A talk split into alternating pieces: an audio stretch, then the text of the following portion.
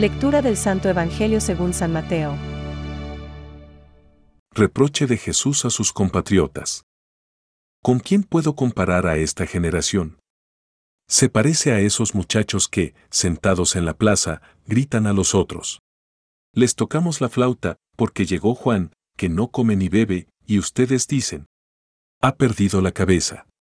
Llegó el Hijo del Hombre, que come y bebe, y dicen, es un glotón y un borracho, amigo de publicanos y pecadores. Pero la sabiduría ha quedado justificada por sus obras. Es palabra de Dios. Te alabamos, Señor. Reflexión.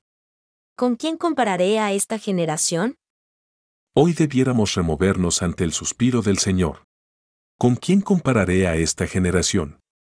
A Jesús le aturde nuestro corazón, demasiadas veces inconformista y desagradecido.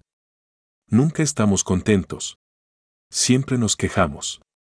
Incluso nos atrevemos a acusarle y a echarle la culpa de lo que nos incomoda. Pero, la sabiduría se ha acreditado por sus obras. Basta contemplar el misterio de la Navidad. ¿Y nosotros? ¿Cómo es nuestra fe? ¿No será que con esas quejas tratamos de encubrir la ausencia de nuestra respuesta? Buena pregunta para el tiempo de Adviento. Dios viene al encuentro del hombre, pero el hombre, particularmente el hombre contemporáneo, se esconde de él. Algunos le tienen miedo, como Herodes. A otros, incluso, les molesta su simple presencia. Fuera, fuera, crucifícalo. Jesús es el Dios que viene. Benedicto XVI, y nosotros parecemos el hombre que se va. Vino a los suyos y los suyos no le recibieron. ¿Por qué huimos? Por nuestra falta de humildad. San Juan Bautista nos recomendaba menguarnos. Y la Iglesia nos lo recuerda cada vez que llega el Adviento. Por tanto, hagámonos pequeños para poder entender y acoger al pequeño Dios. Él se nos presenta en la humildad de los pañales. Nunca antes se había predicado un Dios con pañales. Ridícula imagen damos a la vista de Dios cuando los hombres pretendemos encubrirnos con excusas y falsas justificaciones. Ya en los albores de la humanidad Adán lanzó las culpas a Eva.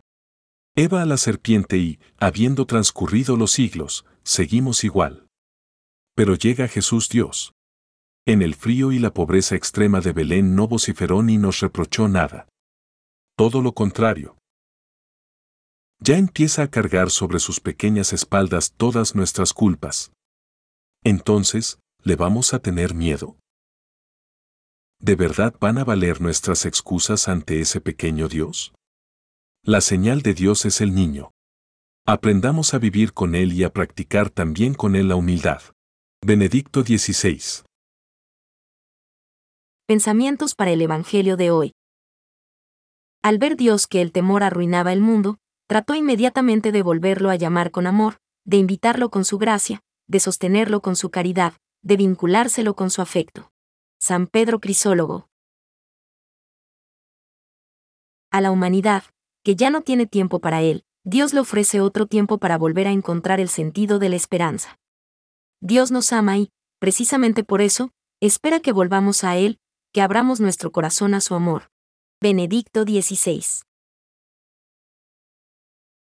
Nadie ha subido al cielo sino el que bajó del cielo, el Hijo del Hombre.